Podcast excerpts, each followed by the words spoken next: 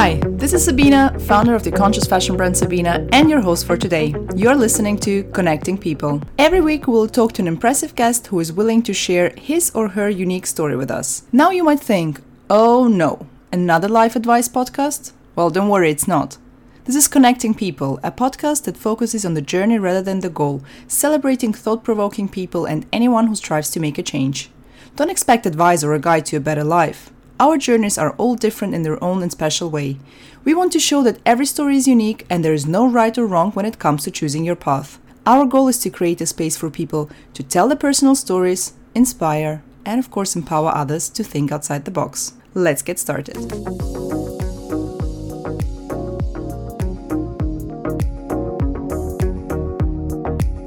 For this week's episode, I talked to Genia Mineeva, founder of the brand Been London.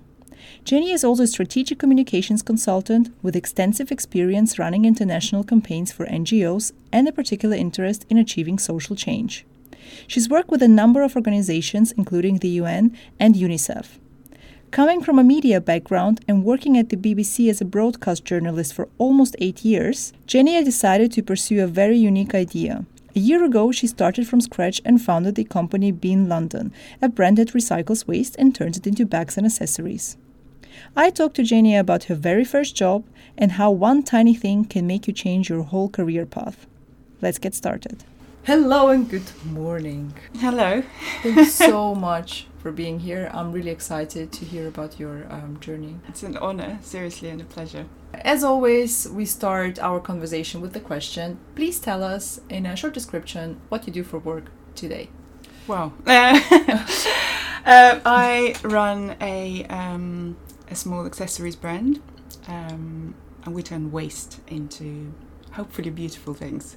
Uh, at the moment, it's a line of handbags uh, made entirely from post consumer recycled materials taken from different streams of waste leather waste, plastic bottles, etc. I can say from my perspective and just confirm the items are really beautiful. Very modest of me to say that, isn't it? well, you know, i am I'm here to kind of correct.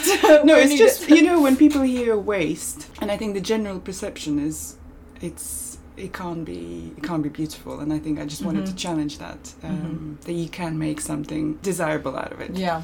So the brand is called Been London uh, with a double e so b-e-e-n and the idea is that every material we use to make our products our accessories has been something else in a previous life that's very beautiful. We'll come back to that um, later. But first, because this podcast is about the journey, it's about how you came up with the idea to uh, start your current job or to start your current career. So we'd like to uh, go back in time and uh, maybe start with your teenage times because I think this is quite a crucial time where people start to think about a future or what job you would like to do at least that's when teachers start to talk about it that's when your parents start to talk about it when you were a teenager, what was your dream job back then? What did you imagine doing when you grow up? Wow, so this is actually hilarious that you're asking about it because so I did linguistics at university. Yeah, I did linguistics and and um, literature. But um, and I'm almost forty now. Mm-hmm.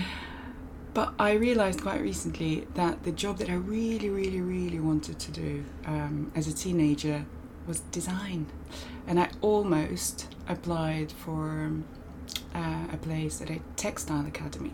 But because I was a straight A stu- straight A student at school, yeah. all my teachers were like, "No, you can do better." I was like, "And why?" Like, it, it's interesting, isn't it, that people try to talk us out of doing something that we absolutely love in order to kind of direct us towards an academic career and that's exactly the reason why we started this podcast. Exactly. But also, funnily enough, I see so many friends at this stage of life, kind of their late 30s, early 40s, going back to what they absolutely loved uh, as teenagers, as young people, and the, the careers that they never pursued.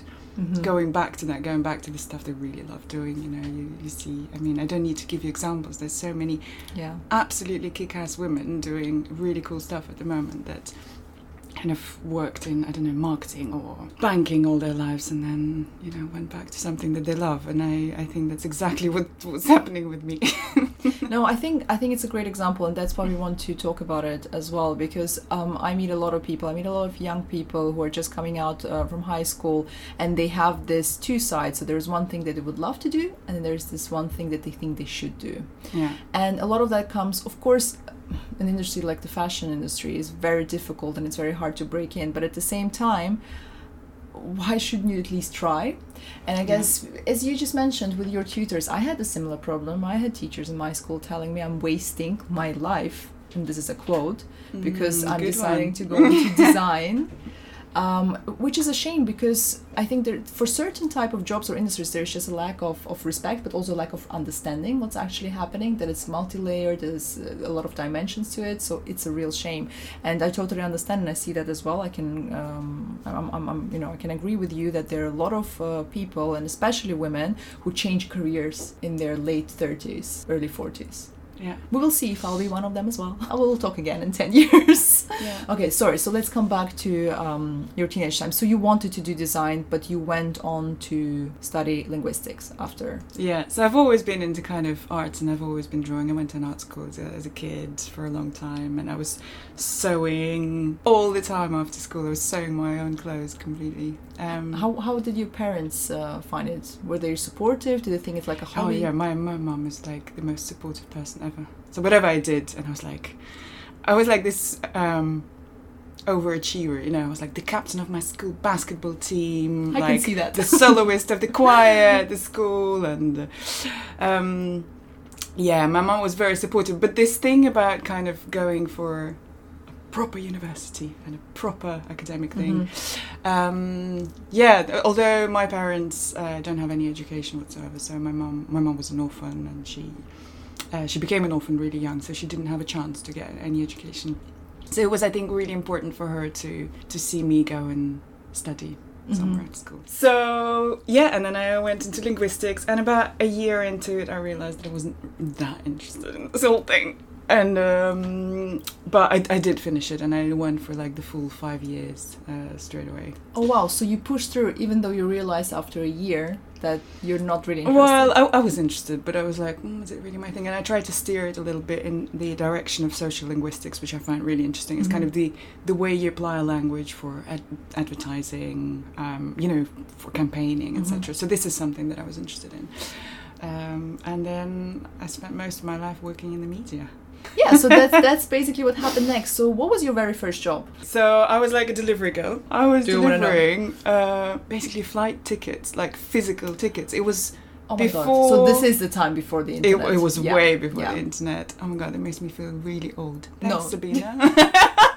no, I, I, I, this wasn't. This was my intention. So it was I'm a sorry. very glamorous job. Um, um, I just keep talking to young people these days, again, you know, to our interns, and I, I feel constantly old because there is this kind of break, and like back in the '90s, this and that happened, and everyone who wasn't. Uh, able to think because they were bo- babies are not alive in the 90s. like, what are you talking about? So I feel you. exactly. So how old were you when you did the ticket delivering thing? I wasn't very young. I actually, I was already, it was my first year of uni, so I was yeah. 18, 19. So you started to work while you were studying?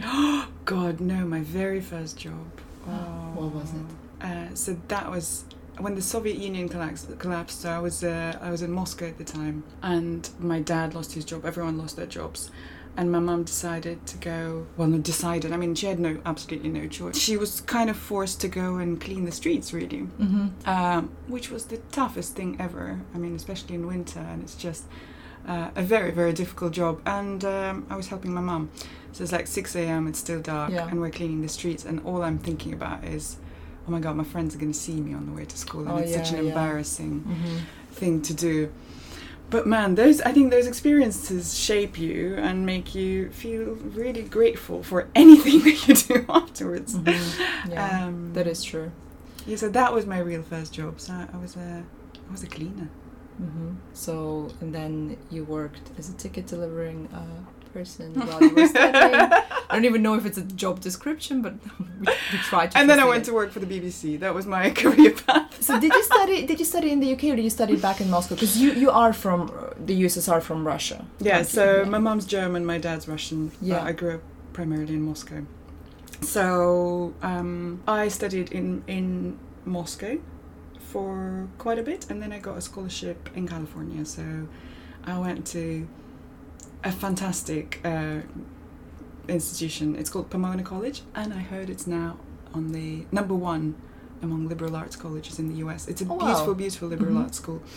Um, so I did a year there, uh, and I did media studies um, and kind of arty stuff. Mm-hmm. That was fantastic. It was in LA. It was a great year. Amazing. So that brings us now, just to s- summarize it, because we've talked about so many things. You grew up in Moscow, um, you went to high school there, then you started your studies there, you had your job next to your studies, you went to California, but then you graduated in Moscow from the university, came back. I graduated in Moscow and then Yeah. I went to LA. and then you went to LA, so that was then.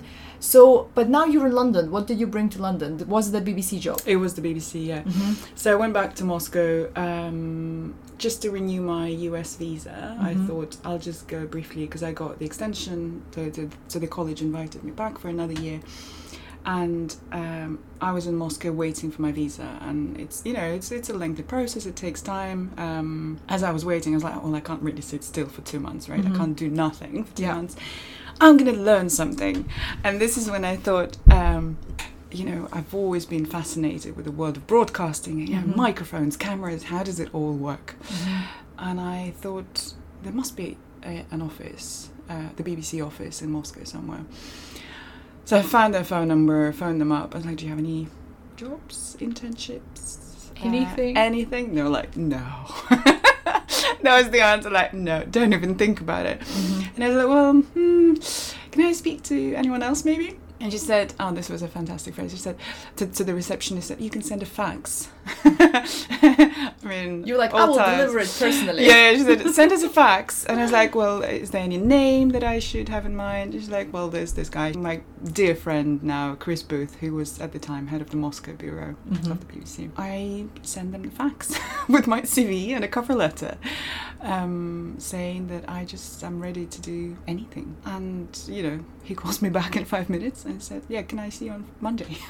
oh, amazing! So this is how you got the job. It's basically you took you you ignored the first no. There was definitely a first no. yeah. and You I asked to speak to someone else. So it wasn't just ignoring the first no, and this happened in my career another time, which was Mhm. another crucial time actually. But it was it was not taking the first no, but also being ready to work for free for a little bit. Like so, I Mhm. actually turned up there and I said, "I've got two months. Uh, use me." Yeah. And I spoke both languages, uh, Mhm. and basically it was just news and current affairs, hardcore straight away Mm-hmm.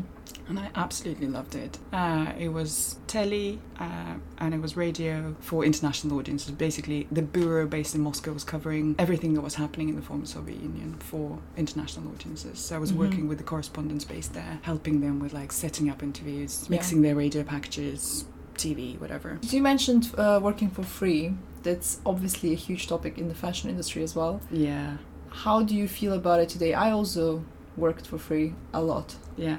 in the past 15 years since I've Yeah. been working in this industry. Um, tell me what's your opinion on not being paid for internships or doing things for free or the expectations of a lot of companies and brands that especially if you want to learn Yeah. that they're paying you. I mean, this is in terms of social mobility, Mhm. it's um, absolutely horrendous. Mhm. and I come from a family with no education and no money, and um, Mhm. it's it's a luxury. I mean, I was very lucky that I saved up a little bit and um, could afford to work for free Mhm. for a few months. It was only two months in the end or something, and then I came back to my boss and said, "Listen, I have to pay my rent. Uh, is there anything Yeah. you can do?" And then he said, "Oh, actually, yeah, we really like you. Stay. Here's your job." But ah, it's a very they could very have done it in the beginning tricky- though, right? they You know? could have done it, but but organisations like the BBC, you know, the the um, it's the, the number of internships is limited. The Mhm. budgets are you know planned well in advance. There there was not an internship at the time, so Mhm. there was not a paid internship at the time. Mhm. So I'm happy I did it. I mean, one thing I have to say, I yeah, paid internships they just basically make it possible only for people who have a little bit of money, and that sucks. And I feel it's so unfair and Mhm. so. Yeah, it shouldn't be this way.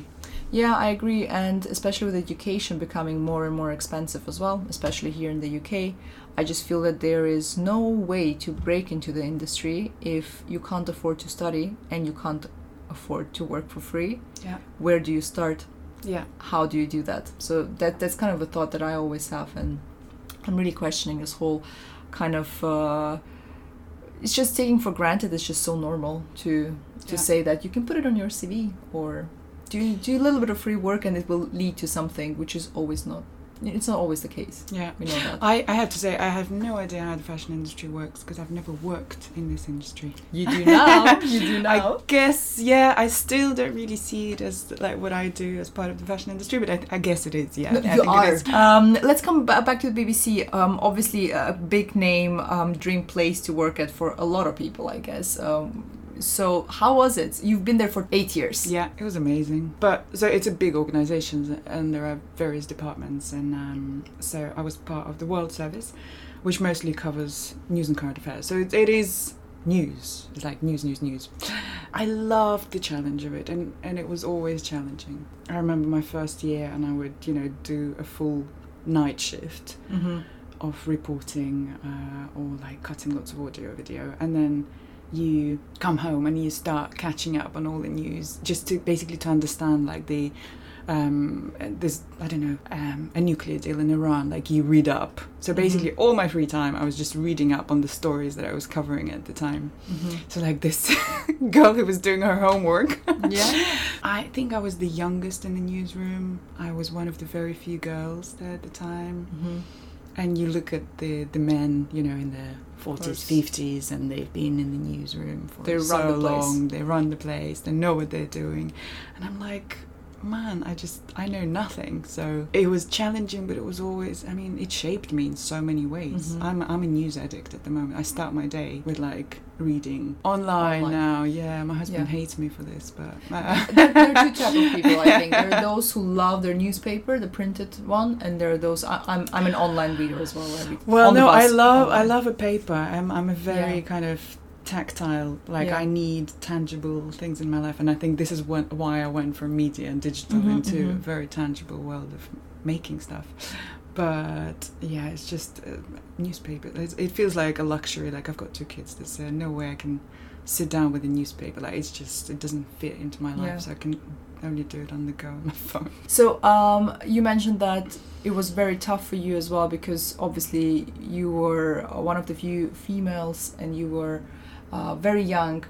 Did you see a shift and a change within the eight years that you've been working there? That there were more women coming in, more young people joining the conversation? And how did you feel that the media world, from your perspective, changed within the time that you were working in this industry? I'll have to be perfectly honest. I can't say that I saw a drastic change. I mean, there were some organizational changes, and uh, say the London bureau where I moved quite quickly after getting the job in Moscow. Like the the London office um, had many more interns, many more young people Mhm. working there. There were many more women as well. So. I mean, the BBC is relatively diverse. Um, Mhm. I still love this organisation dearly, and most of the people that I worked with at the time are still there. Mm-hmm. And I can totally, totally understand why, because I mean it's a lovely, lovely place to work. Hard for me to say about the kind of the big, ch- the bigger changes uh, now. I know um, the equal pay situation. I mean, you probably heard about the Mhm. scandal. Uh, when was that? Last spring, I think, about the um, the bureau chief in China, and uh, this is pretty outrageous. I did not feel it myself, but you know what I know for sure that because I'm a woman, I never asked for a pay rise, Mm-hmm. and a lot of men around me apparently did. And I had absolutely no idea. And although the BBC is maybe not a not good example because you have, you know, you have um, like grade of salaries, right? Yeah. Yeah. But you have a conversation with uh, like any dude, and they're like, "Yeah, I just ask for a pay rise," and my husband does the same. He just he just goes and asks for it, and I know that a lot of women we don't, Yeah, it's, it's a difficult conversation. It's a difficult topic. and I think yeah. we should all learn to do Yes, this. I and I'm really shit at it, but I think we should all try very hard and be kind of and become more financially literate but also like more assertive in this i mean i always keep having conversations with my male friends who are managers and telling them you have to understand as a manager as a boss especially as a male That's boss such a good point. that Yeah. the women on your team the girls on your team are not going to ask for a pay rise, or on you know, or they're going to take much longer to come and ask. Yeah, maybe there's a way to encourage them. Give them, encourage them, mm-hmm. talk to them. Even tell them that there is this opportunity. Like you said before, you didn't even know that's a thing that you can Absolutely. do that. You can be proactive. Absolutely. That, that's a very good point. Yeah, I have that conversation a lot, and oh, equal pay. I don't know. It would be so easy to sort it out and make it happen yeah. like today. Absolutely. And it's just a mystery that this is not happening. Exactly. But there's obviously a lot of um, a lot of change needs to happen in our mindset, yeah. in the female mindset, but also how, as you said, people who have these positions as managers, yeah. if they have this position of power where they make the decisions, they need to understand. They need to understand. Yeah. They need to encourage, and they need to be proactive from their side as well. Yeah. yeah. I don't know if you've seen this. Um, the um, there's this graph uh, about basically male and female income, right? Mm-hmm. Um, and it goes relatively, it's, it goes pretty equal, like up until the, the time that the couple has their first baby. Oh yeah, yeah. And then her income drops dramatically, and his income keeps going up. There's pretty much it, it, it the, the, the graph mm-hmm. the man it, it, it, doesn't stop and the woman woman's income drops and i know it for sure, like myself as well even though i ended up working in executive roles for international organizations it's still somehow like maybe it's uh, having children you even you're even less likely to ask yeah for pay rise and also takes away from your security for when you retire because obviously the less you earned and the less you made yeah. within the time when Absolutely. you were at work yeah. this will affect whatever you will get out at the end and it's just ridiculous. Of course you can see that as working as a couple as a team and uh, you could also argue and say well if at least one person brings the money in that's enough. But i think it's just ridiculous that for for us as women um, we are being robbed from our security basically for our future if we decide to have children. It's kind of you have to choose. Do you want to have career? Do you want to have a financial kind of security for now and for later? Yeah. or will you pause everything and kind of start from scratch? For a lot of women it's going back yeah. to work is catching up on a lot of things but also starting from scratch on a lot of things. So i've got two kids and after having the first one i left the bbc and uh, made a massive career change and one for the biggest career jump i think i've, I've done mm-hmm. in my life what was it? This would be my next question. It was. Um, okay, so my thinking was I didn't want to be sitting in the newsroom and writing or reporting about the people that were out there doing cool things. I wanted to be the person doing things and changing mm-hmm. things, and I wanted to have impact. And I tried to figure, like, I started thinking about where can I bring the most value? What can I change for the better rather than just reporting on mm-hmm. it? And um, I came across a fantastic charity called the Naked Heart Foundation. Mm-hmm. It was founded by a supermodel, a philanthropist, and a, an overall amazing woman and a good friend, Natalia Vodianova. Um, it's a charity that works uh, with um, families who have children with special needs. Mm-hmm. And I literally, I thought they they the, the work they were doing is was fantastic, and I I just I was on maternity leave. I was like, I'm just gonna mm-hmm. help them out. But I got in touch, so I did exactly the same thing. Yeah, I emailed info at nakedheart.org and said, Hi, my name is Jenya. This is what I can do. Use me. I've got two months. Yeah and uh, they got back to me and they said come. Amazing. So very very shortly after that uh, i became their director of global communications and fundraising. And it was a fun job mm-hmm. which included not just kind of reworking the entire brand all the communications of the organization mm-hmm. but also events. And it was a fun job. Yeah it was really fun. For, so i did that for three years in between the kids um, it was very hard because it, it involved a lot of traveling and a lot of being on my phone. Yeah, yeah. so that was not really compatible with a young family because we also we don't have any uh, family in the UK. Yeah, we both come from. So it's like two working people in very senior jobs. Um, global role. So my husband is doing something as well, and juggling two little kids. Mm-hmm. Um, but you had the job after you had your first child, you yeah, said. Yeah. And then you went on to have your second child. Yeah. And what did you do? Did you come back to the same? I did. Job? Um, on day two, I had uh, 283 emails a day already. Like that's coming back after maternity leave Oh of my six months. And it's the rhythm that, yeah, I found quite hard to combine with having Mhm. a young family. I went freelance and kind of see what other NGOs were doing, what was happening. And um, I worked on the Global Goals campaign with the UN and Richard Curtis. Mm-hmm. So our job was to get, I don't know, Beyonce on board, to get Chris Martin on board, to get Google to change their homepage for a week, to Mhm. get all those radio stations from around the world. It was a beautiful challenge, and I'm so happy that I was part of the team working on that with Richard Curtis Sounds incredible. and Kate Garvey. Yeah, they're they're just yeah, it was really really fun. So th- and then so you start thinking about what can you do in terms of impact. Um, Mhm. I think the whole kind of journey was about how can I have more impact. Yeah, do you think it's a lot about your values and the, the overall purpose that you were questioning what you can do to go for a purpose in life, or do you think that the conversation there is too big for? That's probably too big career. for um, 8 a.m. in the morning. no, but definitely. I mean, Yeah. um, if I look back at the work that I have done, um, it was always moving towards how can I have more of an impact. Mm-hmm. Um, you have to have people in your life that are doing it already. Mm-hmm. So I'm uh, I'm a mentor on a fantastic uh, postgraduate program called Year Here. mm-hmm. And Year Here is, in fact, like a year long program of solving Britain's toughest social problems, right? Yeah. Uh, it's young, the brightest graduates of the UK do the program. They're being thrown in the like the, the depth of social problems and they come up with solutions. Through mentoring those young people, I just saw that they come out at the end of the year with absolutely fantastic social enterprises Mm-hmm. built around a problem Mm-hmm. self sufficient, so they didn't need to apply for funding, they didn't need to fundraise relentlessly like I did with the in the NGO world. Mm-hmm. If you're really clever about how you solve a problem, then it can be sustainable, you know, it can just Yeah. sustain itself. So the kind of my interest in social entrepreneurship and seeing lots of really cool examples Mm-hmm. and then the aha moment happened with uh, a documentary about waste. Mm-hmm. And this this was this So was you- it.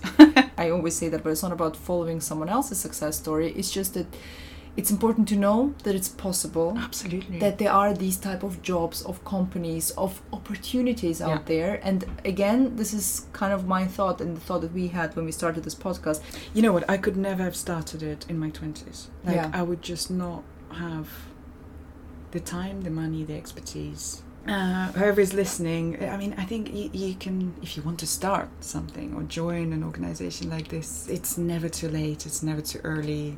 This is great so now we're talking about um, you starting Been your example your journey i think it's, it's a great example it's great to hear that you had so many different stages and it was always about finding um, the purpose and, and just putting in the values that you had um, trying to see how you can change things how you can have an impact overall so that led you to founding Been Yeah. your um, accessories company Which was not meant to be in the fashion industry at all. Yeah, so I watched this documentary about waste, and um, it was about coffee cups, disposable cups, and the fact that um, they were at the time not recycled. Like less than 1% of them was recycled. And I thought, whoa, I am clearly part of the problem because I love coffee, mm-hmm. I buy coffee, Mm-hmm. and being a good girl, I always put my little cup in a recycling bin, and turns out it never gets recycled. I was like, how many of those materials and products aren't recycled? And I started doing my little research. I'm not shy in terms of like I can I can email people as a, as a journalist. I think it was easy. So I started contacting uh, recycling facilities Mhm. across the UK, trying to figure out why that was not possible. And I had some really really interesting conversations and the kind of the the outcome of all those conversations was well they were saying we'd love to recycle Mm-hmm. That stuff or whatever or whatever else but it, it, it there has to be a business case for us so someone needs to buy the material that we Yeah. manufacture as a process of recycling but I thought, how can I be that person? So I just started researching, and then I thought, I'm going to make something pretty. Looked into all the kind of so there's paper that comes uh, as a material, like recycled material from Mhm. coffee cups, and then there's the polyethylene, which you can turn into a polyester-like fabric. Mm-hmm. I looked at a sample of it, um, and I thought, well, the only thing I can make out of it is some sort of bags because it was a Mhm. very coarse, really rough fabric. That very night, I enrolled uh, on a bag design and manufacturing course. I was just like shipping hundreds of samples of recycled materials from around the world to my house in Hackney. Everything from plastics to leather to the fashion industry waste. So all of that was literally coming to my house. I felt like I was the center of recycled materials. oh, but and uh, and you know, I thought, okay, the idea is very simple. I'm just going to turn materials that would otherwise end up in landfill, so Mhm. something that was waste, and then can we turn it into something beautiful? Mm-hmm. And that was the challenge. The biggest challenge was to make an entire product from it. So Mhm. not just some sort of one little detail is recycled. Uh, I thought, can we? Can I make it like the whole thing? Yeah. Um, and so we were working at the same time on, on a line of stationery made from recycled coffee cups and the bags the bags just happened to be first so this is how i ended up in the fashion industry the end product is made entirely from materials that are rescued from landfill Mm-hmm. so it's um, recycled leather and not many people know but it's um, roughly 70 to 80 percent of every hide so cow hide ends up in landfill Mm-hmm. it's like it's chucked Crazy. away, and it's crazy, and it's yeah. not something that people know, and it's not something that I knew. But when I found out, I was like, okay, there's all this crazy amount of waste, and someone has to do something about Mhm. it, and I'll be that person.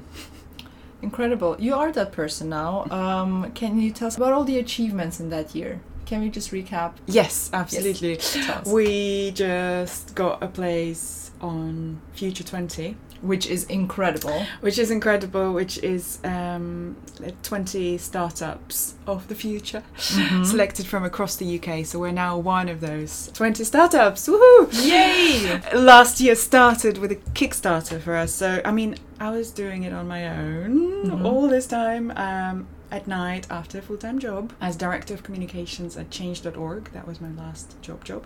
Uh, and um, I was doing it at night. I did this Kickstarter at night, launched it, and we got the full amount of funding in pre orders in 26 hours Mm-hmm. which was completely insane. Mm-hmm. Um, we've now shipped uh, to 19 countries. It's been a really, really wonderful journey. We uh, are part of um, Serious Impact Mhm. Incubator in Hackney, uh, which is um, a, a, like a small um, incubator scheme run by Alia uh, for impact entrepreneurs. Mm-hmm. I, I love Been. I think what you stand for, what you came up with, the idea is great. It's transparent. It makes sense. The final product is beautiful. So you're not Thank you. compromising um, aesthetics to bring in ethics, which is important, which is exactly what we are trying to do at uh, Sabinna as well. Um, because you mentioned the future and you said that you you are one of the brands of the future, which you are. Let's talk a little bit um, about how you see the future. What do you think is the skill of the future? I think material science and engineering has to be. Do you know what I mean? I know what you mean, Chemical engineering, Yeah. bioengineering. If we, it's it's not a skill, I know, but it's kind of the direction that Yeah. I think it just addresses so many a environmental problems. I think Mhm. we can design our, our the way out of this environmental problem Mhm. that we the crisis that we're facing at the moment. Another question I'm asking Great everyone uh, who joins us on the podcast is could you pick three milestones? And again, it doesn't have to be work related, it's just in your life. Okay. Um, one trip that meant a lot to me and that changed me in many ways was a. Um, okay, it was a seven month long trip. Um, you told me about it, I know this. no plan, driving through 20 something countries um, around the world, including, I don't know, Iran and fantastic places like this, the, the places that I hadn't been before. Uh, but so my husband, we, we did it together, and he was, he's a musician, so he was learning every musical instrument on the way. Mhm. And what I was doing, I was trying to learn every craft on the Mhm. journey in every country. I would like. So in India, I was taking lessons from taking classes with like a local silversmith. Mhm. In uh, Iran, I was learning uh, fabric stamping and weaving, carpet Mhm. weaving. So, oh my god, I love it! I loved it so much, and I'm yeah, I love making things. So I think craft and like the the skill that goes into making Mhm. traditional products is so important to me. So that changed me and it enriched me, I think. So that Mhm. was a milestone. It's in a beautiful way. milestone. That documentary about waste was definitely a can you call it a milestone? But it was definitely definitely a turning point. Yeah, eye opening, In my life. game changer. Of course, can be seen as a milestone. So I think that was big and important for me. You know what? Last week, Last week. Yes. So that, that that's very. it's very fresh, Recent, and I yeah. feel like it could be a milestone because so until now it's been just me doing everything, design, manufacturing, like basically managing it all, logistics, the website, social, everything. Yeah. Last week, for the first time in the history of Been London, I was sitting at a desk sharing it with two other people. Yay! It was so cool. So I now Oh. have an amazing, amazing uh, intern called Wendy, who Mhm. is so bright. She's just brilliant, and um, we're accepted to be part of um, Nest um, Mhm. Artisan Guild. So it's a global guild of um, artisans and makers, um, and they have very kindly um, helped us to get a mentor, a bit of help, and um, one of their volunteers has joined us last week Amazing. for two months. So she's going to be with us for two months. So all of a sudden we're a team of three, which Which is amazing. Again. is so yeah, it's Yeah, that's it's a good big milestone. deal. Yeah, it it's, a big uh, deal. It feels like for us as a company, it's uh, and now I can start saying us yeah. and actually mean it Yeah. rather than say us and mean oh it's, it's just me yeah and Yes. i'm such a team player like i've always worked as part of Mhm. a team so for me being on my own has been the biggest challenge Yeah. in this entire journey i have Yeah. to say like i just i don't work very well when i'm on my own Because I mean, we started with your teenage times, and I would like to Mm. finish our conversation going back to your teenage times again. What would be um, that one advice you would give your younger self? it's gonna be such a cheesy advice oh, Oh, come on, tell us, tell us. We can't wait to hear. We love a bit of cheesiness. We're always so serious in here. oh god but no i can't even say it out loud but i, I would tell myself to always trust your gut like really Mm. that's not cheesy at all. Oh, cheesy! Come on, it feels like it feels like everyone's saying that. But this is what I would Mm-hmm. tell myself as a teenager. But I, I think I did kind of do it a lot of the time. But probably I needed a little bit more encouragement on that front. Yeah. I would not change really anything in my career and how I got to starting this company, and would have done exactly the same. I feel like every, even this the cleaning job and even even the flight delivery. Well, The especially, tickets delivery especially job, these oh my jobs God. because they shape you. They it makes such a huge difference, and also just uh, how you value things and how much Yeah. respect you have for everyone else's job and what they're doing. It's Yeah. crucial. So, yeah, that's beautiful advice. Thank you so much, Genia. It was lovely having you. Thank you, Sabinna. Thank you. Thank you very much for listening to this episode of Connecting People. We hope you enjoyed it. If you would like to find out more about our guests, simply check out the show notes or visit our website sabinna.com. That's S A B I N N A.com. This is a weekly podcast and a new episode is released every Sunday, so make sure you join us again.